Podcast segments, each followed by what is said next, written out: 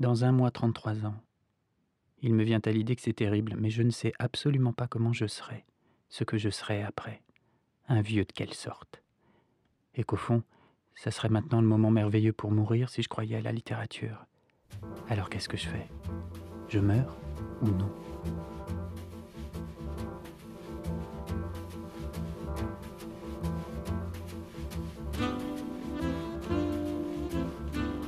Boris Vian, Juste le temps de vivre.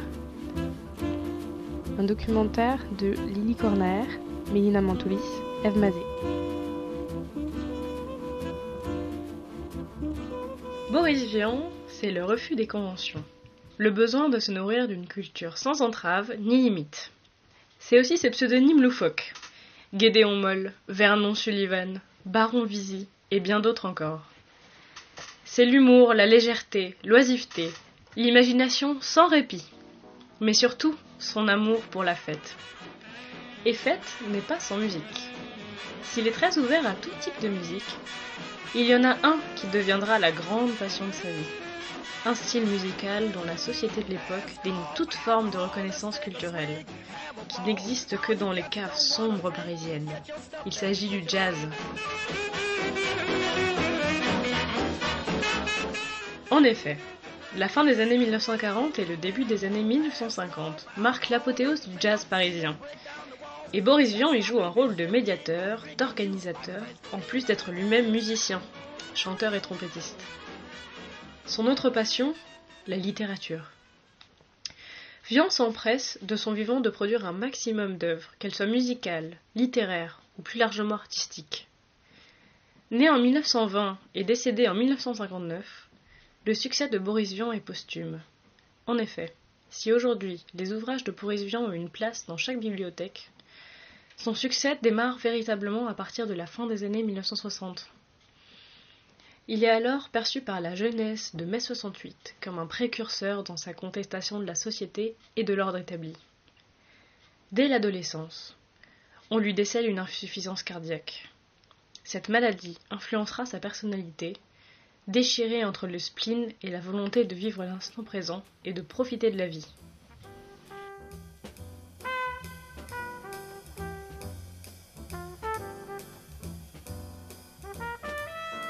Je crois que le créateur ne doit absolument pas se soucier de l'opinion du plus grand nombre, ni pour la mépriser, ni pour la rechercher. Le créateur doit, doit créer ce qui lui plaît au moment où il le crée si on veut faire quelque chose de, différent, ce qui est au fond le, problème du créateur, ce n'est pas de faire, c'est de faire autrement. Si on veut faire quelque chose de différent, il faut s'attendre à ne pas rencontrer la compréhension tout de suite.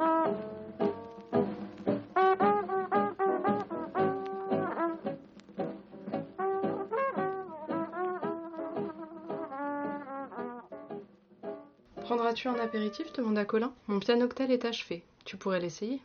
Il marche demanda Chic. Parfaitement. J'ai eu du mal à le mettre au point, mais le résultat dépasse mes espérances. J'ai obtenu à partir de la Black and Tan Fantasy un mélange vraiment ahurissant. Quel est ton principe? demanda Chick. À chaque note, dit Colin, je fais correspondre un alcool, une liqueur ou un aromate.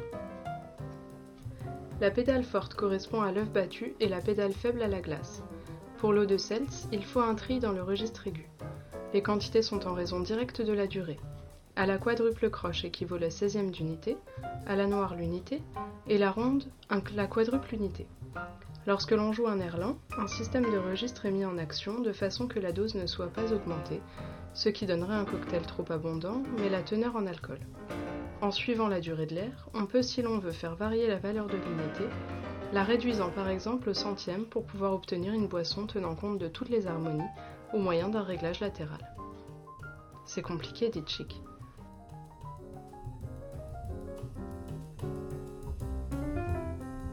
Mis à part le pianoctail, Vian a également été l'auteur de nombreux autres projets, d'inventions plus réalistes au cours de sa vie. Au lycée, il invente un peignophone pour amuser ses camarades qui correspond à une feuille de papier appliquée sur un peigne et vibrant lorsque l'on souffle dessus. Lors de ses études à l'école centrale, il présente diverses inventions, comme un projet de récupérateur pour un groupe évaporatoire, un projet de poupée de tour, un projet de pont métallique pour chemin de fer à voie unique et un projet de restaurant ouvrier, dossier où on peut lire la notation pas fameux. Il dispose également de plusieurs brevets. Le premier pour un procédé d'éclusage des canaux consistant à arrêter le canal à 10 km de son aboutissement et transporter le navire au-delà sur chariot et rail. Le 18 décembre 1953, il dispose d'une demande de brevet pour l'invention d'une roue élastique. Dans Les vies parallèles de Boris Vian, Noël Arnaud rapporte un projet de machine musicale.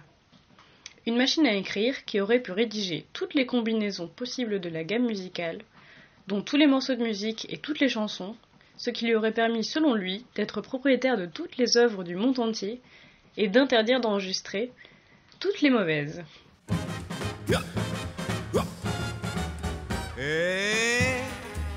Écoutez l'histoire affreuse, douloureuse d'un chaque soir rentrait tard dans son appartement de l'avenue Mozart. Il avait un chapeau claque, il avait une tête à claque, un beau frac, un gros sac et un maximum de goût pour le bac. Euh, comme vous l'avez dit, un langage euh, ludico-poétique, un langage qui, qui, est créé, qui est fabriqué, et puis une animation généralisée. Gilbert Pastureau.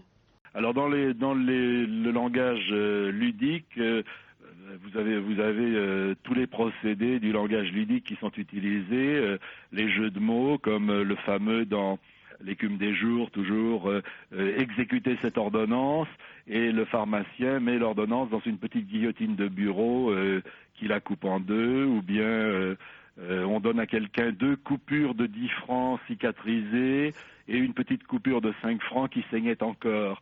Euh, voyez la contrepétrie, bien sûr, la plus fameuse étant Jean Solpartre, mais on en trouve bien d'autres. Le calembour, euh, par exemple, quelqu'un se retire dans un coin en l'écrivant comme le fruit et euh, en ajoute à cause de l'odeur. Euh, Jacques Bins a parlé avec cela d'un langage univers parce que les, néologismes, les créations de mots et tous ces, jeux de mots euh, sont un moyen de, créer en effet un véritable univers parallèle.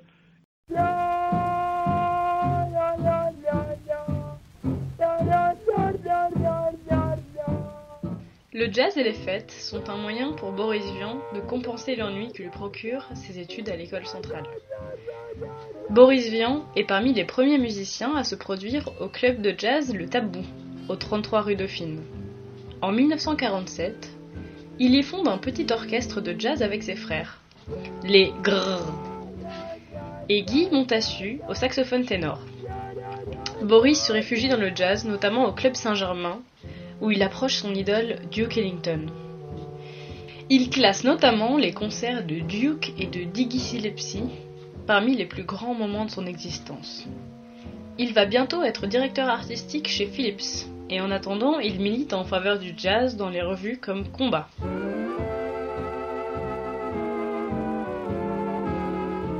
Il a aussi créé 48 émissions radiophoniques Jazz in Paris, dont les textes en anglais et en français étaient destinés à une radio new-yorkaise. Henri Salvador disait de lui Il était un amoureux du jazz, ne vivait que pour le jazz, n'entendait, ne s'exprimait qu'en jazz. On retrouvait Boris Vian au Café de Flore ou au Demago, puis aussi à Saint-Tropez en 1949, où son ami Frédéric Chauvelot vient d'ouvrir une annexe du Club Saint-Germain. Mais bientôt, Boris est obligé de renoncer à la trompette à cause de sa maladie du cœur. Ce souffle faisant défaut, il a imprégné son œuvre littéraire de jazz. L'écume des jours a souvent été désigné comme un roman jazz. Les outils employés et la construction du roman sont similaires à ceux d'un morceau de jazz. Il introduit l'improvisation, le rythme de jeu, de questions-réponses dans le roman. Selon l'analyse de la littéraire Céline Pagenat, L'écume des jours est donc un roman empreint de jazz. Écrit en 1946, Le jazz teinte tout le texte jusqu'à transformer les rues de Paris afin de rendre hommage à certains musiciens. L'avenue Louis Armstrong, adresse du personnage principal. La rue Jimmy Noon ou encore la rue Sidney Bechet. Le roman est aussi ponctué par les standards du jazz. Black Town and Fantasy, Careless Love et bien évidemment Chloé, servant de modèle et de nom à l'héroïne du roman.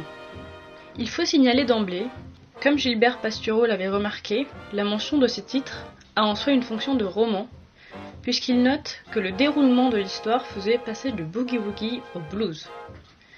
La musique accompagne ainsi le texte et permet de donner le ton de l'œuvre.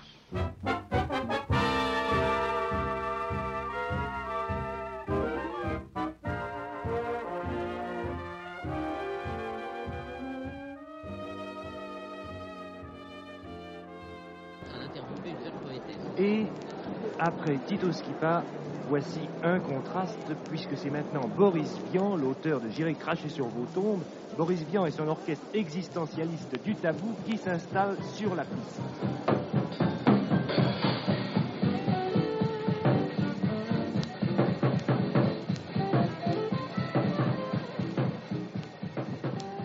Mais Boris Vian a non seulement des musiciens, mais toute une troupe de danseurs, toute une série de couples très existentialistes, de couples très tabous, de garçons et de filles. Les garçons sont en chemise à carreaux avec des bretelles, avec des supports chaussettes apparents sur des soquettes multicolores. Les filles ont les cheveux hirsutes et ils dansent, ils dansent absolument comme des noirs de Harlem avec une frénésie, avec un entrain extraordinaire. Je ne sais pas exactement si c'est le boogie-woogie ou le bebop qu'ils interprètent, mais je vous laisse juge. Boris Vian, c'est aussi un médiateur. De par son voyage outre-Atlantique, il connaît parfaitement le nom des grands du jazz du moment. Et c'est ce qui lui permet en 1948 de recevoir chez lui la visite du géant du jazz, Monsieur Duke Ellington. Vers 3 heures du matin, Duke arriva chez nous pour manger des frites et du beefsteak, un de ses plats de prédilection. C'était raté d'ailleurs, on était trop émus. Il passa la nuit à écouter des disques en compagnie de quelques amis, et le lendemain matin, frais comme une rose, on le raccompagna au Claridge vers 7 heures. Il partait à neuf. Et si vous voulez tout savoir, eh bien il a oublié chez moi une cravate bleue à pois blanc que je garde dans du coton comme une relique. Ce n'est pas que je sois fanatique, mais quand même, Ellington, c'est quelqu'un.